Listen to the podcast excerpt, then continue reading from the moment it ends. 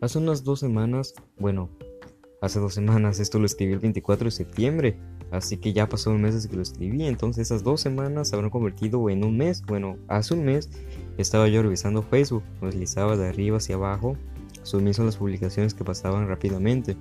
Entre todas esas irrisorias publicaciones que no ofrecían nada estrafalario según mis gustos, encontré una que fue la excepción.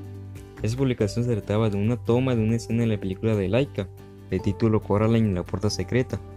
En esa se veía la madre del protagonista cocinando y haciendo una mezcla en un tazón que sostenía en el brazo izquierdo dentro de una cocina estéticamente pomposa. La verdad es que la escenografía y la paleta de colores de todo el largometraje está muy bien hecho, muy bien logrado. Si gustan y pueden, vean la película para que lo comprueben y vean que yo aquí yo no les estoy mintiendo. Después de apreciar esa imagen por un breve momento, culminé la experiencia compartiendo la publicación y escribiendo debajo, amo el stop motion. Y bueno, aquí una vez introducido el tema, pues no queda más que quedarte aquí a escuchar a tu amigo curioso que es en voces curiosas.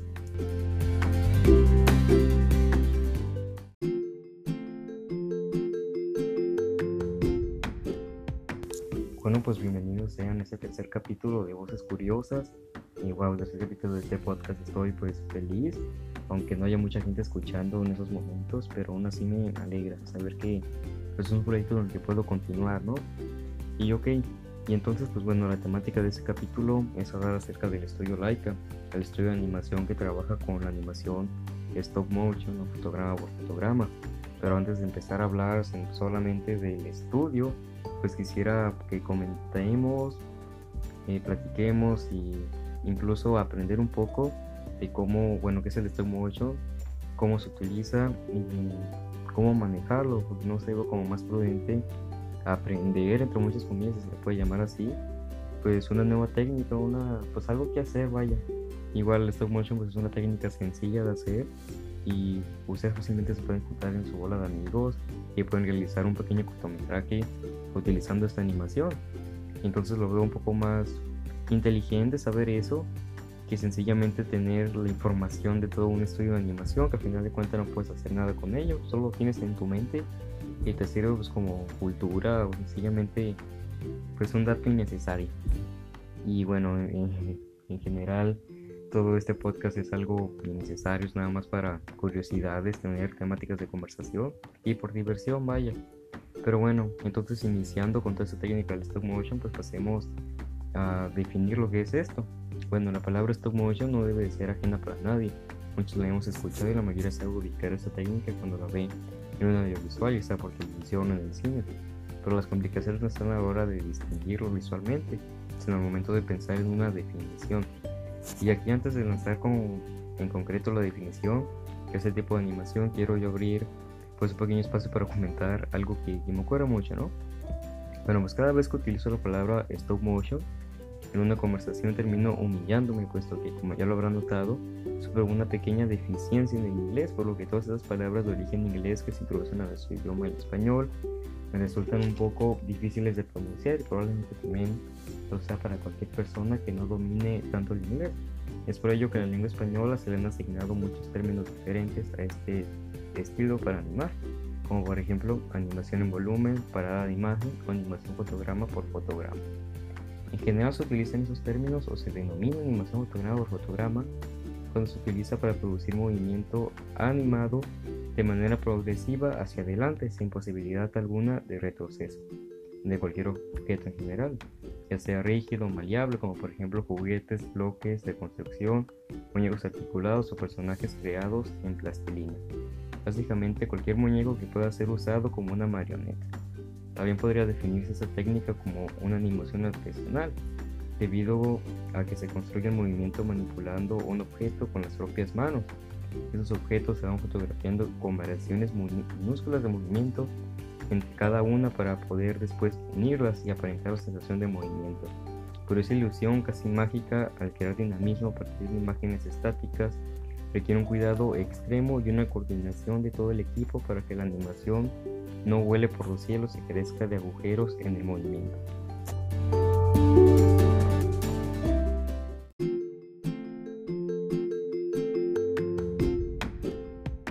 Miren, ahora yo quiero darles un ejemplo que se me acaba de ocurrir para poder ejemplificar el proceso de la animación stop motion, a pesar de que no sea tan complicado de asimilar. Bueno, pues en un capítulo de iCarly donde Spencer estaba fotografiando los pequeños movimientos que hacía a dos muñecos, uno de un cárter espacial y otro de un alienígena. Esos dos muñequitos están sobre una maqueta a la superficie de algún planeta del sistema solar. Entonces Spencer movía las marionetas y las fotografiaba para después juntar las fotografías y simular el movimiento.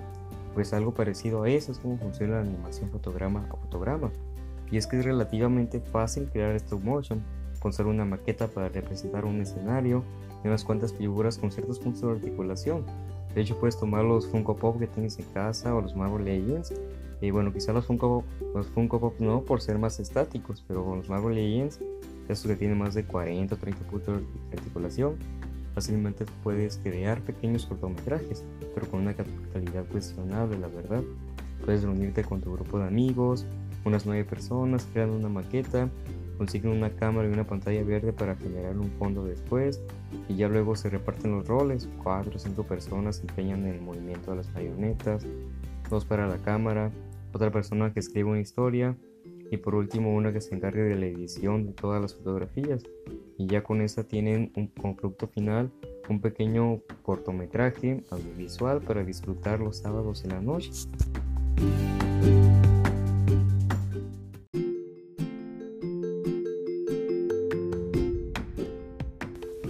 Ya dije, crear una animación fotograma fotograma es relativamente fácil, pero la cosa se complica cuando tú eres un estudio de animación stop motion profesional.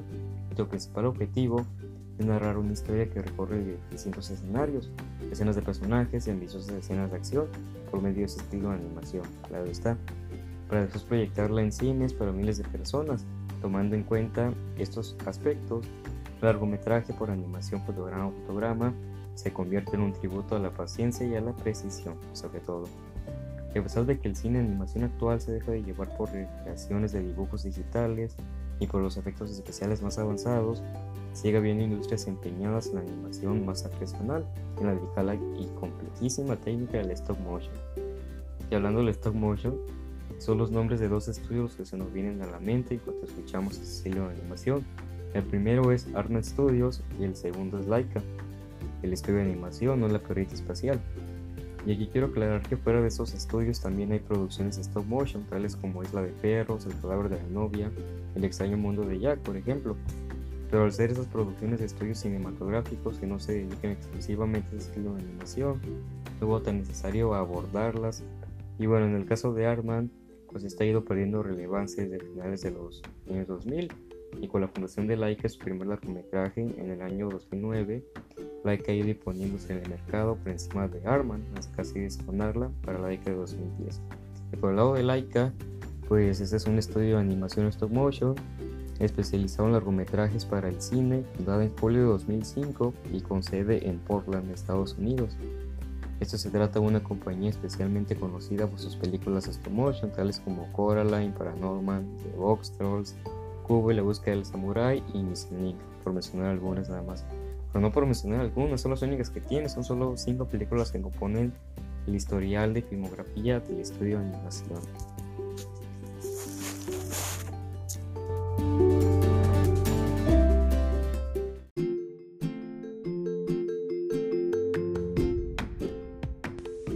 Todos sabemos que el principal elemento dentro de una producción de ese estilo de animación claramente son las marionetas, son ellas las que representan a los personajes y por medio de los cuales se narra la gran mayoría de la historia de la película. Si bien es cierto que el equipo de Laika podría trabajar con figuras ya hechas, fácilmente les puedes arrojar los Marvel Legends hace un rato y ellos se pueden regalar un cortometraje con tus figuras de colección en movimiento. Pero en vez de eso, Laika decide construir sus propias marionetas desde cero para cada uno de sus proyectos. Las diseñan de manera que se ajusten a los requerimientos de la historia que se quiere contar. En lo básico, todas las marionetas deben llevar un esqueleto interno de metal a lo que se le añaden capas y capas de silicón para hacer los músculos. en alguno de los casos se puede hacer uso de un lápiz en 3D para dibujar la piel. Sin embargo, el aspecto que suele resultar más impactante al momento de hablar de animación stop motion es la manera en la que se consigue que las caras de los personajes sean las más expresivas posible y probablemente sea el elemento más difícil de lograr en el diseño del personaje, puesto que es un rostro en donde se emana toda la gama de emociones que experimenta el personaje de la historia. Y claro que su rostro debe de estar logrado para que el sentimiento empate con la situación por la que pasa y así el filme no sufra de incongruencias. Las marionetas de las películas de Laika tienen sus caras divididas en dos secciones, una fija y otra desmontable, como puede ser el caso de las Marvel Legends, en los que la figura principal a veces viene con accesorios extra y con dos o más caras para que tú lo puedas pues cambiar, ¿no? Y que la figura experimente distintos sentimientos emociones. De esas dos secciones de los muñecos de Laika se ubican innumerables piezas diferentes cuya combinación consigue crear las expresiones faciales de los personajes de la historia.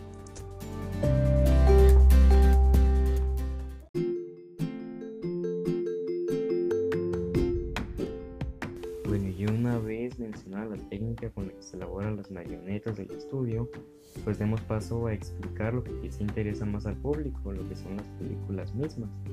Bueno, pues Laika se estrenó en todos los cines del mundo en el año 2009 con Coraline y la Puerta Secreta, esa historia, basada en la novela de Neil Gaiman, cuenta la historia de una niña que al atravesar una pared de su casa se encuentra con una versión mejorada de toda su vida. Por ejemplo, sus padres son más considerados con ella, etc. Pero esas sensaciones maravillosas darán paso al miedo y a la angustia. Y bueno, pues cómo olvidar a Coraline con los padres con botones en lugar de ojos y esa escena donde intentan coserle botones a Coraline es simplemente aterrador. Y es que en realidad toda la película conserva un garbo tétrico y el cambio de paleta de colores que experimenta la película conforme esta avanza ayuda a esclarecer el aura tenebroso de la película y a pesar del estilo que esa película posee, Coraline es probablemente la película más querida de Laika por los espectadores. Incluso hace tiempo leí en Twitter a una persona quejándose del hecho de que Netflix haya retirado de su catálogo a Coraline, lo cual creo yo que se traduce a un cariño que la audiencia siente por el filme, o sea, les gusta Coraline y se molestan porque se las quitan y ya no tienen dónde verla. Y pues bueno, y aunque a mí lo personal me da muchísimo miedo Coraline por su tétrico estilo, pues Laika ignoró eso y sigue conservando el mismo diseño tenebroso para los personajes de sus dos próximas películas. Y bueno, aquí ya hemos hablado del primer largometraje, muy rápido, muy simple. Pues bueno, ahora demos paso al siguiente largometraje, el cual es Paranormal.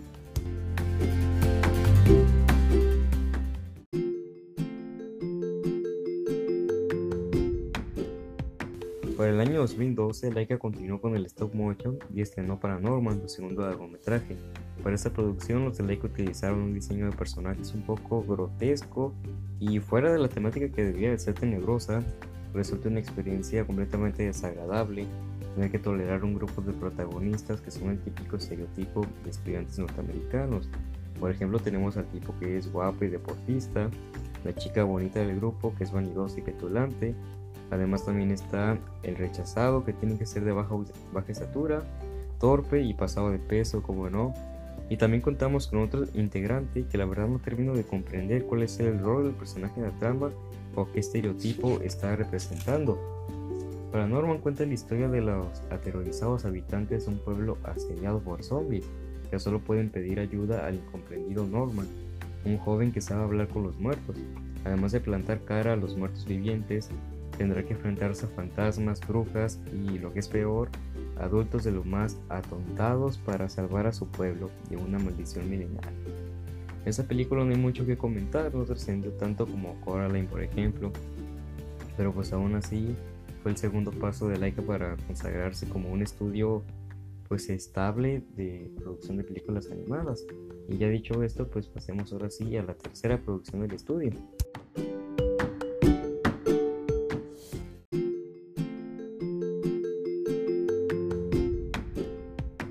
Tercera producción, Laika nos trajo una película con el nombre de Box Trolls, el cual es una película perteneciente a los géneros de la fantasía y de la comedia. Este largometraje se estrenó en el año 2014 y está basada en la novela Here Monster de Arne Snow. The Box Trolls trata de las aventuras de X, me imagino que huevos en español, bueno, X, un niño criado por trolls de la basura, en su intento por salvarlos del exterminador de plagas Archibald Snatcher, que imagino que en español pues es Archibaldo, y es más fácil conocerlo así, hombre, tomos no lo volverá a mencionar, así que se queda en archivarlo. Ok, bueno, la historia de la película retrata la fábula cómica que ocurre en Cheesebridge, me imagino que puente de que es en español. Este es un pueblo adinerado en la época victoriana. Y que en la época victoriana, no se me da la curiosidad de si los de Laika hicieron como una marioneta, un muñequito de la reina Victoria. Porque hubiese estado bastante curioso, porque la reina Victoria era como, era grande, era pesada, era muy corpulenta, su cuerpo era grande, vaya. Y aparte de su físico como tal, pues además en aquella época utilizaban vestidos muy, muy pomposos, muy coloridos. Además de que como una estructura en la falda para que se mirara más ampón el vestido. Entonces hubiese estado curioso. Dudo que lo hayan hecho porque no lo sé. Se suena como un desperdicio de dinero, como porque gastar más dinero en un personaje que no va a aparecer. Nomás para que que hay unos momentos, pues no tiene caso. Aunque bueno, no veo por qué ubicarlo dentro de la época victoriana si no va a estar la reina Victoria. A fin de cuentas, pues imagino que no tiene mucho que ver, nada más como contexto histórico, para ubicar, no lo sé, cómo se comportaba la gente en aquellos tiempos o alguna pequeña influencia tener dentro de la historia de la película. Bueno, pues en ese pueblito es donde reina la codicia entre los habitantes obsesionados por la clase social. Su principal preocupación son sus apetitosos y exquisitos quesos pero todos ellos viven pendientes del mal que habita abajo de ellos, en los túneles de la ciudad, donde residen los Box Trolls, unos monstruos de la ciudad. Eh, son horrorosos, esos se dedican a secuestrar durante la noche sus bienes más preciados, los quesos, ¿no? Pero los habitantes de Cheesebrush están a punto de descubrir que la leyenda que siempre creyeron puede que no sea lo que ocurre realmente. Y bueno, aquí en adelante pues la película nada más se encarga de brindar la clásica lección de no juzgar por las apariencias, un mensaje que ya estaba muy utilizado, pero funciona bien para esta pequeña película, a fin de cuentas. Y de igual modo, Leica siguió utilizando un grotesco diseño para las marionetas y una historia con un garbo tenebroso, garbo que iría a cambiar con sus dos últimas películas hasta el momento.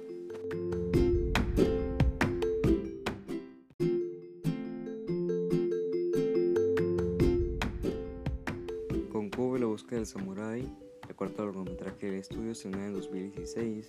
Like al parecer abandonó la intención de aterrorizar al espectador y en esta ocasión optó por un diseño de personajes más apacibles una historia más madura y disfrutable para todas las edades. Bueno, la historia está ubicada en el antiguo Japón, donde Kubo es un inteligente joven que lleva una existencia tranquila junto a su madre en un pequeño pueblo costero. La protagonista se gana la vida como cuentacuentos, relatando a los aldeanos historias maravillosas empleando figuras de origami. Tras un incidente, el chico se verá obligado a luchar contra dioses y monstruos tan peligrosos como el resentido Rey Luna o las malvadas gemelas, aunque por suerte contará con la ayuda de Mona y Escarabajo. Pero si quiere salvar a su familia y resolver el misterio que rodea a su progenitor, tendrá que encontrar la armadura mágica que pertenecía a su padre. Y bueno, hasta aquí llega lo que viene siendo la sinopsis de la trama de la película. Pero además como curiosidad me gustaría comentar que esta película, además de ser nominada al Oscar a Mejor Película Animada en 2017, también recibió una nominación a Mejores Efectos Visuales, convirtiéndose así en la segunda película animada y concretamente de este estilo de animación en recibir esa nominación, siendo la primera El extraño mundo de Jack en 1994. Y bueno, claro está que probablemente no tenía oportunidad, pero es, no sé, es bonito que haya reconocido pues el gran esfuerzo de todo el equipo creativo de la película. Terminó perdiendo contra El Hierro de la Selva, el remake de Disney en acción real. Que más que acción real yo lo veo como toda una película animada porque la única persona humana, un verdadero actor que estaba ahí, pues era el niñito nada más, era Mowgli. Todos los demás eran gente vestidos con trajes verdes para la captura de movimiento pero siento yo que aún así pues era buen trabajo por parte de esa película. Y bueno, mencionando ya aquí esto, pues quiero pasar a culminar con el último largometraje del estudio hasta la fecha, así que pues bueno, vamos a hacer un pequeño espacio, a pasar musiquita para que pues intentamos que brincamos a otra película.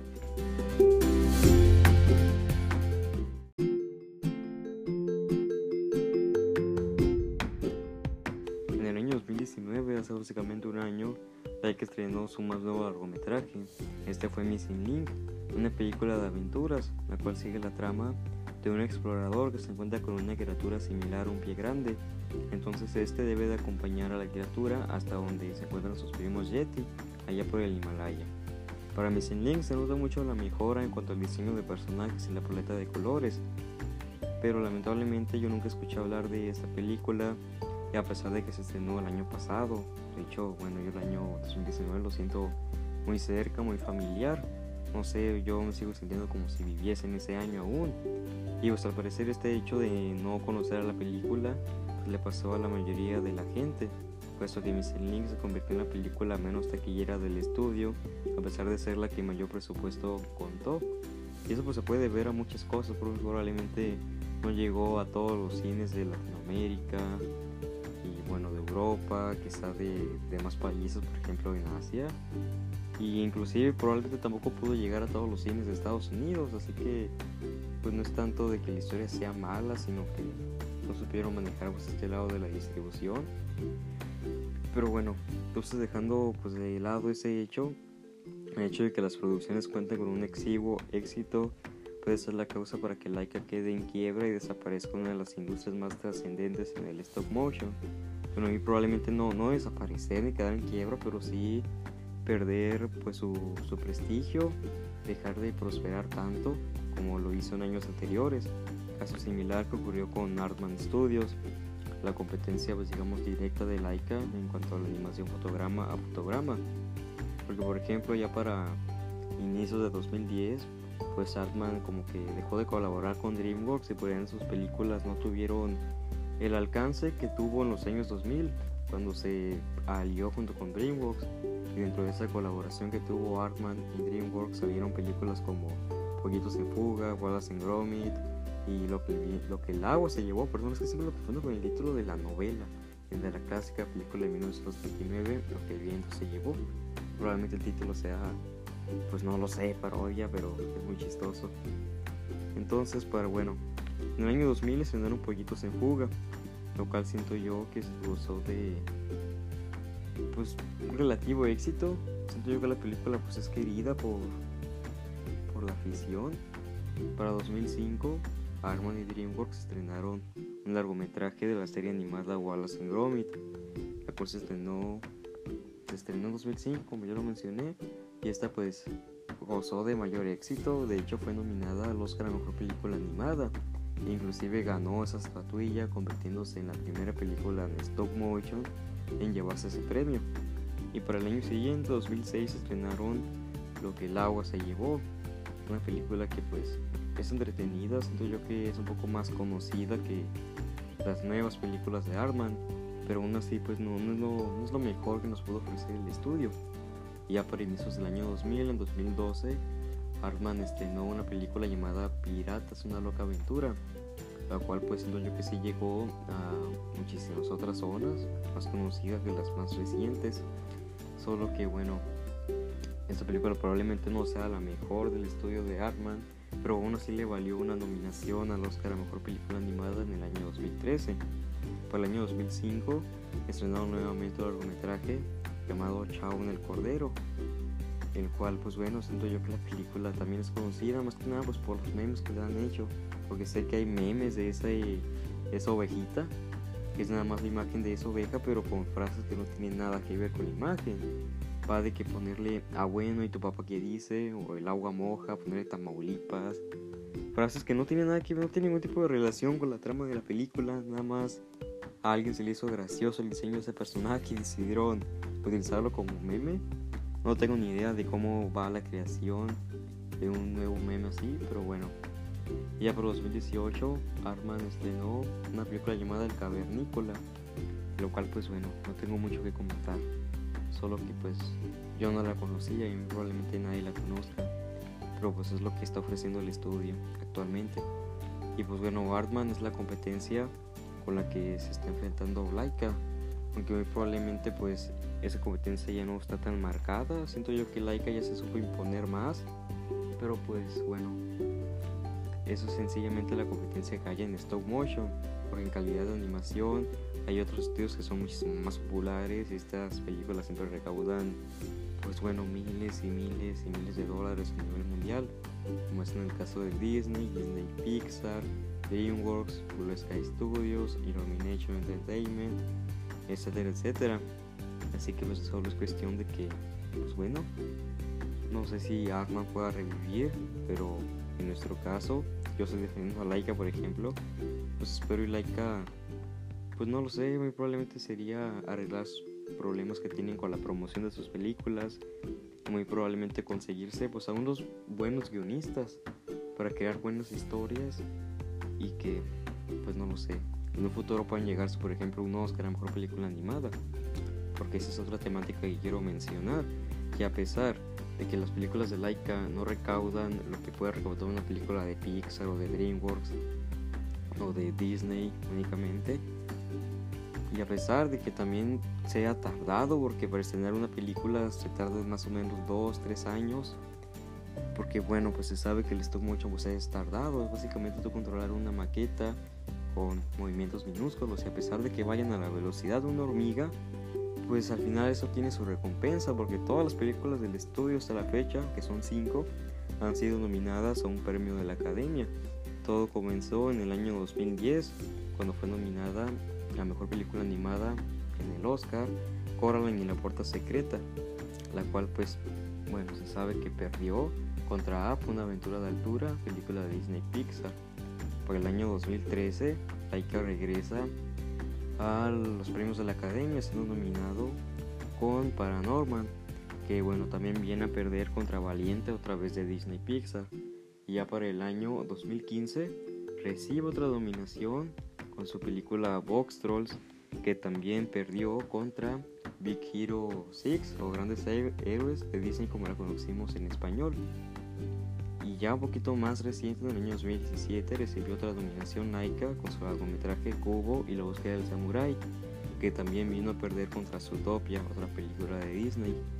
Y más recientemente, en 2020, recibió una nominación con Missing Link, largometraje del que hablábamos ahorita, el cual pues también perdió junto con, pues ya sabemos, Toy Story 4, que muchos alegan que no se merecía el Oscar, que el Oscar animado este año era para Klaus 2019. Pero bueno, yo, yo aquí no quiero opinar de animación porque no sé valorar. Sencillamente, pues sé que Missing Link probablemente no va a ser el mejor largometraje de Laika y no se lo merecía. Pero siento yo que las películas de Laika que sí se merecían el Oscar fue pues primeramente su primer largometraje Coraline en el año 2010. O sea, sí, como que tuvo oportunidad. O sea, si ganaba el Oscar y se lo robaba a Apple en de altura, pues no, probablemente no había discusión. O sea, no había que alegar. La gente lo hubiese aceptado y sí. Para 2017, con su de Kubo y la búsqueda del Samurai, pues probablemente también no hubiese pasado nada porque muchísimos fanáticos del estudio alegan que Coraline y Cubo se cuentan dentro de las películas más queridas y mejores hechas por parte del estudio, o sea, en calidad de animación y guion. Pero pues nada, esperemos que en el futuro traigan buenas historias y que el campo de la animación pues sea más competitivo y que hablando también del Oscar animado, que no siempre todo sea nada más para Disney y Pixar, que haya oportunidad pues para DreamWorks, Laika, Cartoon Saloon, que bueno, Cartoon Saloon no es tan conocido, pero a fin de cuentas es animación y una animación bien hecha. Pero pues nada, aquí vamos a dejar pues todo esto de la explicación de Laika y igual poner otra vez musiquita, nada más para la despedida.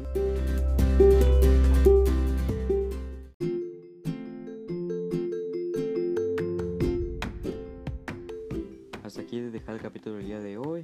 Les agradezco de el corazón por llegar hasta este punto, hasta el final, haber escuchado completo.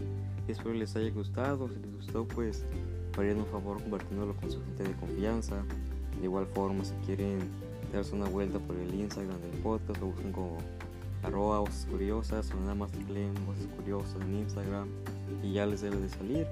Ahí pues espero que todos los días estaré subiendo pues curiosidades nada más para ir conociendo y aprendiendo un poco y reforzar pues, la cultura general. Es todo y pues ahí estaré avisando cuando suba un nuevo capítulo aquí. Ahí nada más le dan clic el link que está en la biografía y los enviará directo a la plataforma donde gusten escucharlo. Estamos en Spotify, Anchor, Overcast, eh, Breaker y demás plataformas que no recuerdo el nombre en este momento. Pero pues nada, por el momento hasta aquí los dejo, los sorprenderé la próxima semana con una nueva temática similar, un poco más interesante, espero que les guste, un poco más conocida, en este caso laica, que bueno, y probablemente mucha gente no había escuchado hablar del estudio como tal, porque de las películas sí que las conocían, pero no tanto el nombre de quien las hace. Pero pues nada, por el momento no dejen de leer y si no van a leer, pues no se escuchen este pequeño podcast. Yo soy su amigo el curioso y eso fue Voces Curiosas número 3.